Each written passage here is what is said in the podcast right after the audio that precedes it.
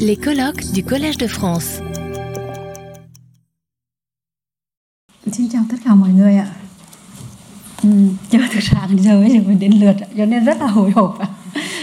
Cười một chút ạ. Em rất là bất ngờ ạ là lúc nãy vào cái buổi đầu tiên thì em nghe chị Quyên đứng lên để mà nói chuyện ạ. Em hơi nổi da gà một chút ạ. Ừ.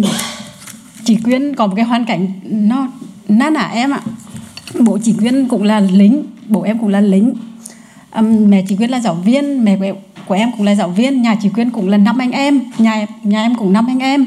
Chị Quyên cũng sống lên ở cái làng quê heo hút chỗ này chỗ kia thì em cũng ở làng quê heo hút nhưng một bên ở bên Mao Thuật và các cái tỉnh phía Nam, em thì ở giữa miền Trung ở Hà Tĩnh ạ. Thì nhưng mà cái khác giữa em và chị Quyên, chị Quyên là con của một người người lính ở phía bên thua cuộc, còn em là con của một người lính ở bên phe thắng cuộc ạ. Bởi vì em 6 năm nay em đi làm một cái công việc đó là tìm hiểu và nghe, lắng nghe cái câu chuyện của những cái người mà chứng kiến chiến tranh và trải qua chiến tranh ạ. Cho nên em luôn luôn gặp một ai đó, em luôn luôn nghĩ nghĩ nọ vậy đối chiều nọ vậy và lấy cái chiến tranh để mình giải thích. Chiến tranh làm cho mình đẩy mình xa và chiến tranh cũng kéo mình gần lại. Và chiến tranh hôm nay là tình cờ làm cho em và chị Quyên gặp nhau ở đây ạ nhưng mà sự khác nhau ở đây á, chị Quyên sau khi một bố đi cải tạo về, thì đam sống một cái cuộc đời bao cấp giống như em. Lúc ấy là giống nhau, đều là có bố bên cạnh ạ. Nhưng mà đến năm 1990 91 thì chị Quyên cùng với bố đi sang sang Mỹ ạ. Thì chị Quyên cũng bắt đầu từ việc làm ngơ ngác, không biết gì, đầy mặc cảm và lam lũ và tiếng Anh không biết một chữ ạ. Biết biết rất ít chữ ạ. Ừ, còn em ấy thì em cũng là không biết tiếng Anh không biết gì ạ. Nhưng em ở lại Việt Nam ạ. Và em có một cái cuộc sống một cái đời học sinh một cái tuổi sinh viên và một cái tuổi đi làm nó rất là mờ nhạt rất là ảm đạm và không khỏi gì để mà để mà mà mà mà, mà cảm thấy vui ạ. Còn chị Quyên thì đã đi sang Mỹ và chị cũng đối mặt với cuộc sống nó vô cùng gian khổ nhưng mà cuối cùng thì chị đã vượt qua được và chị có một cái tạo ra được những cái giá trị rất là lớn và nhưng mà có một sự tình cờ làm cho cái buổi đến hôm nay cả em cũng có mặt, chị Quyên cũng có mặt ạ. Điều đó làm cho em suy nghĩ rất là nhiều ạ. Khi mà em đến đây thì em đã chuẩn bị một cái bài viết ạ. Nhưng mà bây giờ cái trang đầu bài viết nó không giống như em định viết trước đây nữa ạ. Trước đây là em định viết rằng là em đã 6 năm qua là em tập trung làm làm sách ạ. Em đã làm được à, 5 cuốn sách, đã in 5 cuốn sách và chuẩn bị in tiếp một cuốn thứ sáu nữa. Và một cuốn đang làm giang dở. Là cuốn thứ bảy và em nghĩ đến đó là thôi ạ. Nghĩa là em cho mình cam kết cho mình thêm 2 năm nữa là vì, làm việc sách. Nhưng mà từ cái ngày em sang pháp, em, đây là lần đầu tiên mà em đi ra nước ngoài ạ. Mà cái nơi nước đầu tiên này là nước pháp ạ. Khi mà em đến pháp thì em cảm giác như mình được thả dù xuống ấy. Em ngơ ngác và em gặp mọi người thì em luôn luôn kiểu trong lòng mình cứ bừng sáng bừng sáng. Và em nhìn ai cũng làm như kiểu nhân vật của sách mình ạ. Thế là lúc ấy em ngồi em ngồi đấy thì em nghĩ là chị Quyên phải là nhân vật tiếp theo trong quyển sách sắp tới em chuẩn bị viết ạ. Và em nghĩ rằng em không phải là hai năm để dừng lại viết sách nữa mà có khi em coi nổi thêm 5 năm ạ. Để em viết thêm vài cuốn nữa cho nên là cái cái đoàn viết nó hơi khác một chút ạ. Hơi khác một chút với um, với ban đầu nhưng mà em cũng đọc cái bản vào ban đầu một chút ạ. Rồi sau đó thì bác gia sẽ dịch hộ em thì em ngoài tiếng Hà Tĩnh ra thì em khoan đọc em để bác gia dịch cái phần em vừa nói tại vì khó em không em em đọc dạ. Em dịch em dịch Euh, les non-vietnamophones ont compris certainement que ce qu'elle vient de dire n'est pas dans le texte. Elle a été inspirée par la rencontre que nous avons tous faite avec Chi Kuen, la scientifique des États-Unis. Et elle, la fille de quelqu'un de l'autre côté, tandis que notre oratrice est, est de ce côté ici, entre guillemets. Euh, donc je suis chargé de lire euh, le plus vite possible son, son texte qui a... Tu ne traduis pas ce qu'elle vient de dire? Pardon? Tu ne traduis pas ce qu'elle vient de dire?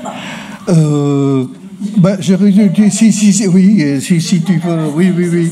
J'étais plongé dans la relecture. Voilà. Voilà. Le- le- Oui. Il y a Euh, concurrence dans la traduction. Excusez-moi, euh, excuse-moi, Euh, mais je, je pense que ce serait trop trop dommage que euh, le public non vietnamophone ne n'entende pas ce que Thuy vient de dire. Parce que ce qu'elle vient de dire n'était pas prévu dans son texte, c'est ce qui lui a inspiré sa rencontre depuis tout à l'heure, hein, depuis tout à l'heure, avec la première oratrice de cet après-midi, euh, la scientifique qui est académicienne de l'Académie des sciences des États-Unis. elle a trouvé tout de suite euh, et je ne peux pas m'empêcher de dire que vraiment, elle a une approche qui, euh, que j'adore. elle a trouvé tout de suite la convergence entre les deux destinées. Parce que euh, elle est née de Hatton, Thuy Ha, elle est née de Hatton, le nord du centre, et euh, Queen, Queen, elle est née dans Ban Method, c'est-à-dire dans le sud du centre, quelque part par là. oui, les hauts plateaux du centre. donc, elles sont toutes les deux nées dans un village pauvre, dans une province pauvre, et euh, le père était militaire, toutes les deux. La mère était euh, enseignante, toutes les deux. Et euh, elles ont connu les, mêmes années de pénurie après 1975. Ça, c'était la convergence. La divergence, c'était dit, hein, d'un côté, c'est la fille du, euh, du côté vaincu et elle, c'est du côté vainqueur. Et euh, qu'est-ce qu'elle a fait depuis en cette qualité Elle a connu une vie fade. Euh, enfin, c'est son, c'est son, c'est son évaluation. De l'autre côté, Queen a traversé des, difficultés énormes, mais elle a, elle, est, elle a réalisé de très très grandes valeurs. Donc, ça l'a fait réfléchir, ça l'a remue. Et puis, auparavant, jusqu'à maintenant, elle a écrit euh, cinq livres. Elle en a un qui va sortir, il y en a un autre qui est à moitié, donc euh, sept. Elle, avait euh, planifié qu'après ces sept livres, elle allait arrêter. Mais aujourd'hui, c'est la première fois qu'elle sort du pays, et il se trouve qu'elle se trouve en France, et telle que la France l'a accueillie, elle dit au début j'étais complètement perdue, je comprenais rien, mais euh, seulement depuis euh, quelques jours qu'elle est ici, je ne sais pas si c'est deux jours ou même pas, euh, elle a dit j'ai rencontré tant de personnes et comme Queen par exemple que j'ai rencontré, il faut qu'elle soit le personnage de mon livre. Donc maintenant, je vais élargir, je ne vais pas m'arrêter au bout de sept livres, je vais me donner encore cinq années à, à écrire. Et je viens de lui de faire un commentaire. Au bout de ces cinq années, tu vas encore les élargir. Merci. Je, profite de l'indulgence de notre présidente de séance pour ajouter une petite remarque.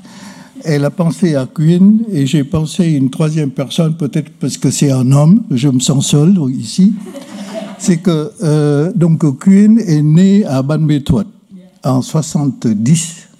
Bonne méthode, vous savez que c'est l'endroit qui a eu la première bataille en 75 pour libérer le Sud. Et est né dans la même ville un an plus tard Nguyen Thanh Viet, ou Viet Thanh Nguyen, l'auteur du fameux sympathisant prix Pulitzer. J'ai découvert avec stupeur que, habitant la Californie du Nord, qu'une et Viet ne se sont pas rencontrés. Alors nous avons le devoir de faire la liaison entre les deux. Voilà. Euh, excusez-moi d'avoir digressé. Euh, voilà le texte de Fantua. Je ne suis pas écrivaine, même si beaucoup de gens me désignent ainsi. Ces six dernières années, j'ai consacré beaucoup de temps à écrire des livres. Cinq de mes livres ont été publiés, deux autres sont des manuscrits en cours de documentation. Je me donne encore deux ans pour ce travail. Pourquoi deux ans et non pas toute la vie? Écrire pour moi est une souffrance. Je n'ai pas connu de joie pendant ces six années. L'écriture m'a rendu taciturne, taiseuse, peu souriante, rétive à la vie sociale car je vis en permanence avec la douloureuse mémoire de mes personnages. Je suis né à Hung un district de la province de Hà Le chef-lieu de province est à 400 km au sud de Hanoï. De là, en remontant 30 km, on bifurque vers un village. Ma maison se trouve en haut d'une côte. J'ai quitté mon village pour la première fois à l'âge de 18 ans pour aller à l'université de Hanoï, puis travailler comme éditrice dans une maison d'édition. Au bout de dix ans, les livres que j'éditais me remplissaient d'ennui. Je ne voulais plus simplement travailler dans l'attente de la retraite. J'ai donc démissionné sans trop savoir ce que j'allais faire. Je suis resté chez moi, travaillant en indépendante sur les réseaux sociaux, la famille vivant entièrement sur le salaire de mon mari. L'été, je voyageais dans tout le pays avec mes deux garçons.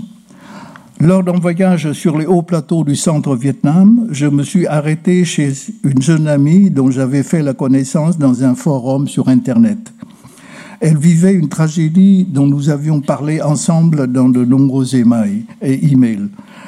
Me trouvant dans sa région, j'ai voulu lui rendre visite, l'occasion aussi pour mes garçons de connaître un nouvel endroit. Mon amie étant absente, son père est allé à nous accueillir au bord de la grande route. Le chemin jusqu'à la maison était pendu et serpentait entre des buissons d'hibiscus écarlates. Le vieil homme nous fit à manger tout en bavardant. Après le repas, il grimpa sur le cocotier pour en cueillir des, noix. Assis sur le seuil de la maison, nous contemplions le paysage sous le soleil brûlant, adouci par le vent des hauts plateaux, tout en sirotant l'eau de coco.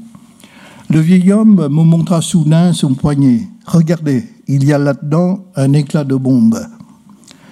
J'eus un haut le cœur. Comment pouvait-il y avoir un éclat de bombe installé tranquillement dans, un corps humain? C'est vrai, tonton? Touchez, vous verrez. Il souleva alors sa chemise pour me montrer trois autres éclats de bombe, au ventre, à la nuque et à la hanche. La dureté du métal était perceptible sous la peau.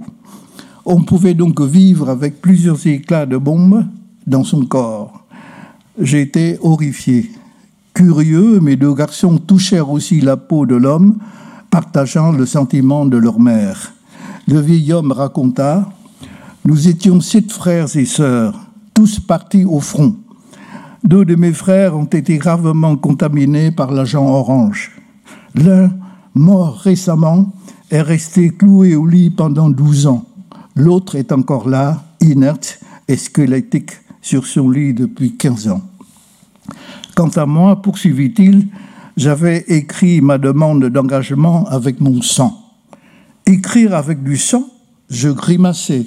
Ces histoires d'engagement écrites avec du sang, j'en avais beaucoup entendu parler, mais avais toujours pensé que c'était de la propagande. Combien il en faudrait pour écrire une demande? Ça doit être faire atrocement mal. Quelle horreur Je l'ai fait vraiment, vous savez. Avec un couteau, j'ai piqué le bout des doigts et avec une plume en bambou, j'ai écrit quelques lignes. C'était symbolique. On était quatre de la classe à faire pareil. Écrite avec du sang ou pas, les demandes étaient tout de suite acceptées. Mais on a fait ça pour exprimer notre détermination. Et aussi pour ajouter un brin d'héroïsme, on était en classe de terminale au lycée. Mes six frères et sœurs étaient déjà partis, un frère depuis sept ans. J'étais impatient, je craignais que la guerre ne se termine avant que je puisse faire mes preuves. À la fin de la guerre, au lieu de pouvoir rentrer à la maison, j'ai été envoyé au Cambodge pendant trois ans. C'est là que j'ai été gravement blessé, classé invalide à 75% et renvoyé chez moi. Sur le chemin du retour, une crise de paludisme m'a tassé pas trop loin de la maison. Je me suis réveillé le lendemain matin. Le vélo et mon sac à dos, avec un peu d'argent dedans, se sont envolés. Sans un sou pour prendre l'autocar, j'ai dû marcher pour rentrer. Je suis retourné au travail de la terre. L'éclat de bombe logé dans la nuque me donnait des maux de tête intenses, de quoi devenir fou. Ma santé m'interdisait des tâches lourdes. Notre maison était au bord du fleuve là. Deux fois par an, les inondations emportaient la maison et les meubles. Un été, avec le vent chaud venu du Laos, Notre maison, reconstruite, a complètement brûlé. On n'avait plus rien. L'impasse était totale. Les gosses pleuraient de faim toute la nuit. J'ai donc décidé de partir avec femme et enfants, m'installer sur les hauts plateaux, refaire notre vie. Son histoire me laissa sans voix. Mon fils lui demanda Mais pourquoi Rantongle Votre famille a-t-elle choisi ce métier si dangereux? Ses yeux s'embouillèrent, larmes de vieil homme devant deux enfants. En fin d'après-midi, je partis avec mes deux garçons. Dans la cour, je me retournai vers lui. Les histoires comme la vôtre, j'en ferai un livre. Je veux porter ces blessures à la connaissance du monde paroles téméraires dictées par l'impulsion, je ne pensais pas capable d'écrire un livre. Il m'était impossible d'imaginer ce que j'allais écrire. La guerre avait fini il y a un demi-siècle. Elle semblait enfouie dans les profondeurs du passé. À l'école, je connaissais la guerre comme une matière d'étude à apprendre juste pour passer ses examens. Pendant mes dix années à la maison d'édition, la guerre était pour moi le thème d'un bouquin, une œuvre littéraire que l'on sortait à l'occasion de l'énième anniversaire d'une victoire historique. Fille d'un ancien combattant, éditrice de nombreux romans et nouvelles de guerre, je me suis aperçu que je n'en savais absolument rien. J'ai écourté nos vacances, nous sommes rentrés par le train plutôt que prévu. Un ami m'a mis en contact avec le frère de sa mère, Tonton. L'oncle habitait à 12 kilomètres de notre village, mais je ne le connaissais pas du tout. On était du même district, mais son visage me paraissait, mais son village me paraissait étranger. Mes fils étaient en deuxième et cinquième année de l'école primaire. Je les confiais à mes parents et me rendais chaque jour en vélo moteur à son village de Jaffo. Dans ce village, toutes les familles avaient quelqu'un mobilisé dans l'armée. Oncle m'amena dans chaque famille pour rencontrer des hommes de sa génération ou plus âgés. Oncle avait passé cinq ans au front, combattu dans plus de 100 batailles. Il m'expliquait les termes militaires, dessinait le schéma de chaque bataille. J'en avais le tournis et ne comprenais qu'en partie. Une fin d'après-midi, je m'apprêtais à partir lorsqu'il monta à l'étage et descendit en paquet. Cette lettre est la photo d'une jeune fille. Les souvenirs de l'oncle gardaient de la jeune fille dont le père était capitaine de l'armée de la République du Vietnam. Quelqu'un de l'autre côté donc. Il sortit les lettres de leurs enveloppes, regardant chaque page sans la lire, les larmes coulaient sur ses joues. Je n'ose pas les lire, dit-il, sinon je ne pourrais pas dormir cette nuit. Il remit la photo et les lettres dans le paquet et me le confia. Sur le chemin du retour, une question me taraudait. Comment peuvent-ils garder pour eux ces terribles histoires?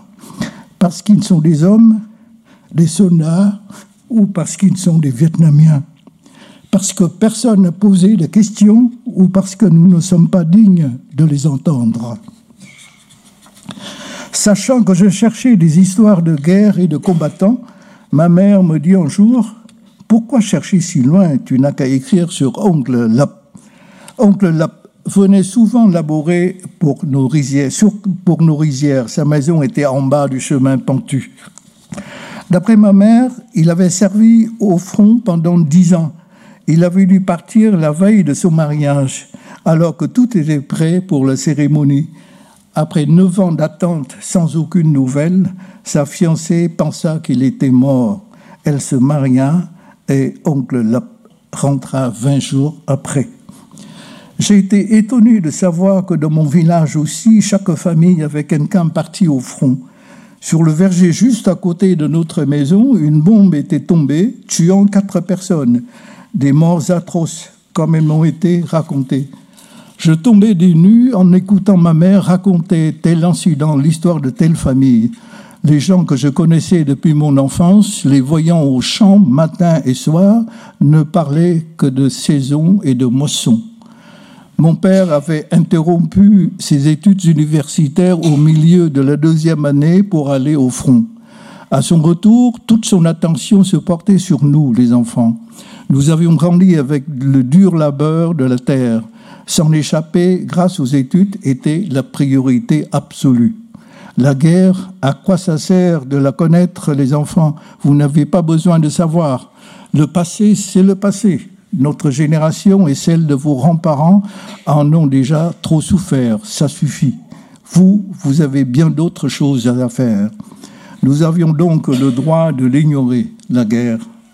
Je n'ai jamais vu mon père comme un vétéran. À mes yeux, il était un pauvre militaire retraité, dur à la tâche, qui portait le fumier au champ, ramassait des lentilles d'eau pour nourrir les cochons, remontait le chemin pentu avec la palanche chargée d'eau pour distiller de l'alcool. Mon père est mort, je ne peux plus lui poser de questions. Je voudrais maintenant lui demander tant de choses. Tout ce qui lui était arrivé, je me sens mal de ne rien savoir. Les jours suivants, je me promenais dans le village, bavardais avec les aînés pour savoir comment c'était pendant la guerre, comment ils avaient combattu. La nuit, j'écrivais tout ce que j'avais entendu et ressenti. J'écrivais comme une forcenée. Le manuscrit était terminé en moins de trois mois, intitulé Ne cite pas mon nom. C'est ce que les vieux ongles me disaient chaque fois. Je te raconte tout ça, mais n'écris rien là-dessus. Ne cite pas mon nom. Mes enfants ne le veulent pas. Ces paroles me faisaient mal. Le manuscrit a été refusé par quelques éditeurs. Il restait une possibilité, obtenir une autorisation de publication, imprimer et diffuser moi-même, à compte d'auteur. Je n'ai jamais pensé devoir le faire. J'étais désemparé et la tâche m'apparaissait insurmontable. C'est ainsi que je suis devenu, malgré moi, une auteure, publiant et vendant elle-même ses livres. La vente directe m'a procuré un plaisir inattendu. Des acheteurs-lecteurs m'ont raconté leur propre vécu, me donnant la matière de mon deuxième livre, Je suis la fille de mon père. La fille d'un mec communiste va dans le sud du pays pour chercher à comprendre ceux qui ont été les ennemis de son père. L'un d'eux disait en me désignant ses amis, Cette fille est la fille d'un mec communiste du Nord. Son ton était affectueux? Les ennemis de mon père, ce sont maintenant des vieillards en fauteuil roulant qui vendent des billets de loterie, des conducteurs de moto-taxi émaciés qui sillonnent les rues de Saigon, Ou des malades qui gisent sans maudire sur une chambre en location ou une maisonnette à la lisière d'une lointaine plantation d'EVA. Ils sont partout, je suis allé partout. Les voyages dans le sud à la rencontre des anciens soldats de la République du Vietnam m'ont aidé à comprendre mon pays, l'âme vietnamienne, l'arme. À chaque rencontre, la conversation finit en larmes. Les yeux embrouillés de ces vieux ongles me troublaient comme si j'en étais responsable. Ils auraient dû avoir comme interlocuteur quelqu'un de puissant. Je n'avais que deux oreilles pour les écouter. Ces histoires racontées, bien des gens ont dû les entendre, mais pour moi, elles sont toutes bouleversantes. Voici Oncle Chum et son épouse qui vivent dans une hutte sur pilotis à garder des cadavres. Oncle Chum porte en lui, en permanence, une poche à urine depuis sa blessure il y a 50 ans, en 73, sur les rives du fleuve Takan. Il était parachutiste. Le jour de le mariage, sa femme a sursauté lorsqu'il enleva sa chemise. Elle aurait pu le quitter et personne ne lui en aurait tenu rigueur. Mais elle est restée, acceptant une vie anormale de couple sans enfant. Voici Oncle Lee qui a perdu ses deux jambes et un bras. Un œil est mort, l'autre voit à peine. Cloué au lit depuis un demi-siècle, il ne peut pas aller aux toilettes. Depuis un demi-siècle, sa femme prend soin de lui chaque jour. Depuis un demi-siècle, elle part le matin couper de l'herbe, ramasser du latex pour avoir de quoi dormir donner à midi un peu de riz ou de manioc à son mari avant de ressortir travailler jusqu'au soir. C'est ainsi qu'ils vivent, jour après jour depuis un demi-siècle dans cette plantation d'EVA en marche de la société. Voici Madame Chi qui rampait auprès de chaque enfant, léchant le sang qui maculait leur corps. Sept cadavres sur le sol, six enfants et son neveu tués dans un bombardement de 1972 à Hungre Hateng. Toujours à Hungre, une femme s'enfuit de sa maison à minuit, ses enfants dans les bras, pour se réfugier au cimetière du village. Son mari a mis le feu à leur maison avant de s'évanouir. Revenu à lui, il part à leur recherche et s'agenouille en pleurant devant femmes et enfants. Cette famille vit ainsi dans l'affolement depuis la fin de la guerre depuis le retour du mari avec un éclat de bombe inopérable dans le crâne. L'abri contre les bombardements des années de guerre est devenu le refuge contre les accès de folie de son mari. Dans une chambre en location dans la banlieue de Saigon, cohabitaient deux femmes. Tante Zoom, après quatre ans de rééducation politique, avait perdu sa mère et sa maison. Tante Baie, dont le mari était décidé en camp de rééducation, avait dû élever seul ses nombreux enfants. Vivotant d'un travail précaire à l'autre, les deux femmes ont ainsi vécu de leur jeunesse à leur vieillesse. Voilà des vies que j'ai rencontrées. L'écrivain devait avoir une âme blindée. Moi, je suis incapable de contrôler mon émotion. Je pleure facilement. Như vậy Hà đọc tiếp cái cái cái phần chót đó. À, à. Vâng, đúng rồi. Tức là nhà văn phải là người đấy à? cái cái câu hỏi nhà uh, ai ai ai tiền trả tiền hả không? Ai đặt tập lấy rồi không ai cấp tiền đấy ai cấp cháu được? Uh, ui, đúng rồi, cái đoạn đó đấy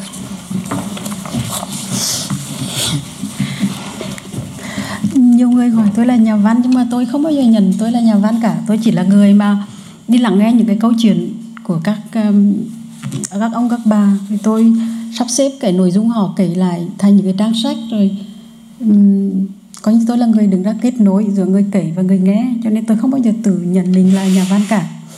Bởi vì nhà văn thì họ phải là rất là giỏi về ngôn ngữ giỏi về sáng tạo giỏi về sự uh, sự tưởng tượng còn tôi thì là một người mà rất lòng. Hay khóc ạ. À. ví dụ như là một lần tôi đang tôi xin đầu ạ. Nhà văn phải là người còn nội tâm mạnh mẽ, còn tôi rất hay khóc, dễ mất kiểm soát cảm xúc. Một lần, một người chú đang kể chuyện cho tôi nghe thì đột nhiên dừng lại hỏi, ai cấp tiền cho cháu đi làm những việc này? Tôi bảo, cháu tự bỏ tiền ra để cháu làm. Chú bảo không ổn, chủ có quyền nghi ngờ cháu đang khai thác tin tức để cung cấp cho một thể lực nào đó. Họ đã cung cấp tiền cho cháu đi làm phải không? Lúc đó tôi quá bất ngờ, không kiềm chế được nên tôi đã khóc ngay trước mặt chú. Tôi mất bình tĩnh và buổi chiều đó tôi đi ra ngoài bờ sông ngồi một mình để lấy lại trạng thái cân bằng. Một lần khác là ở Huế. Tôi đi cùng các con tôi.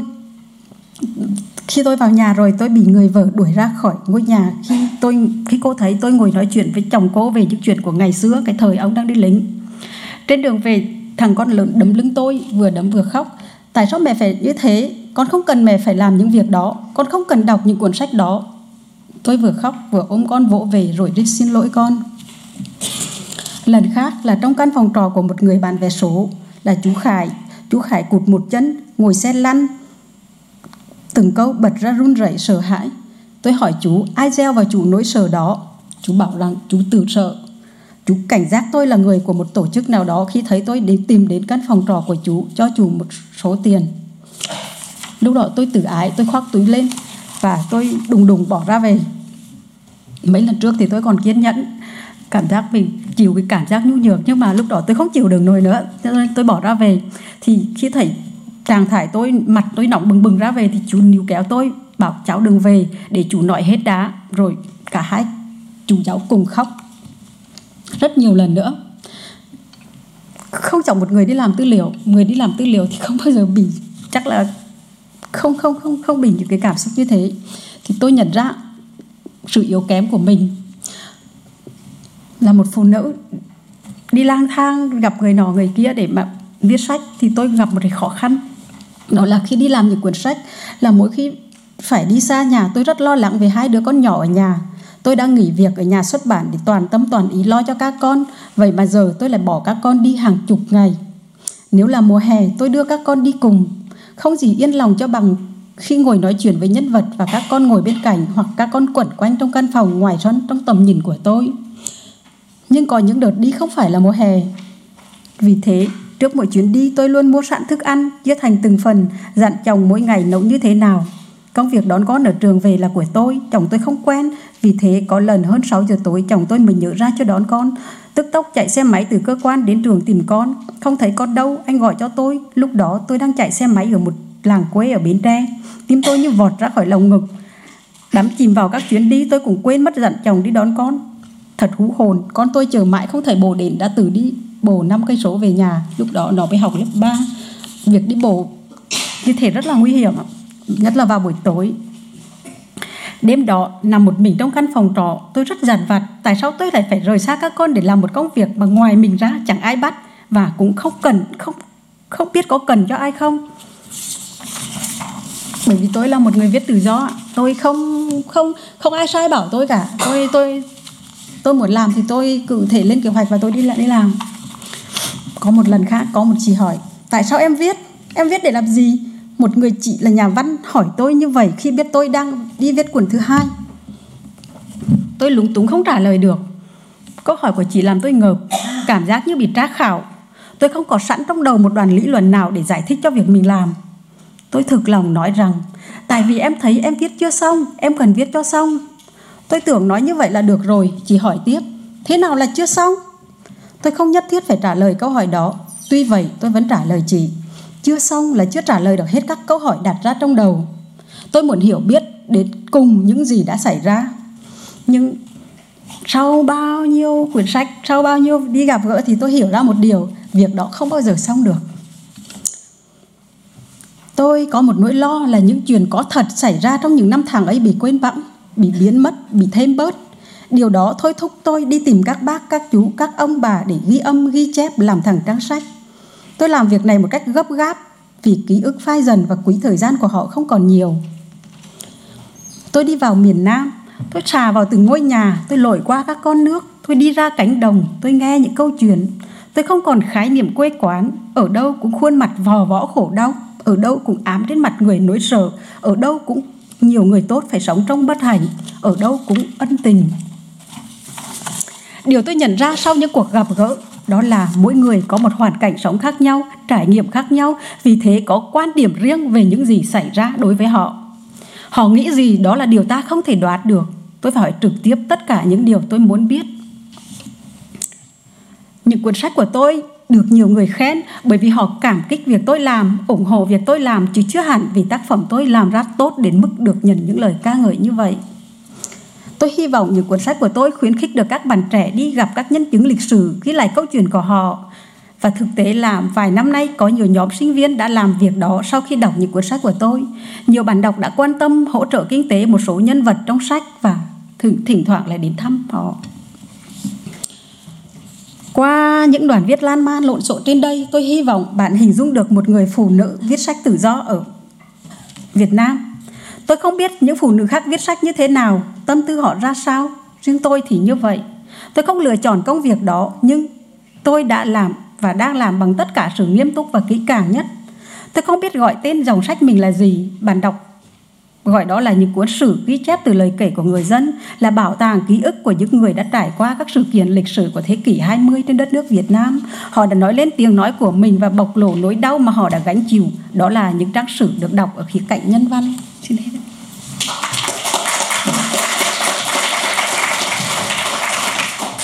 L'écrivain de, devrait avoir une âme blindée.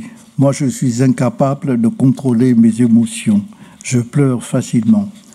Lors d'une rencontre, mon interlocuteur s'arrêta soudain et me demanda Qui vous paye pour faire ce travail?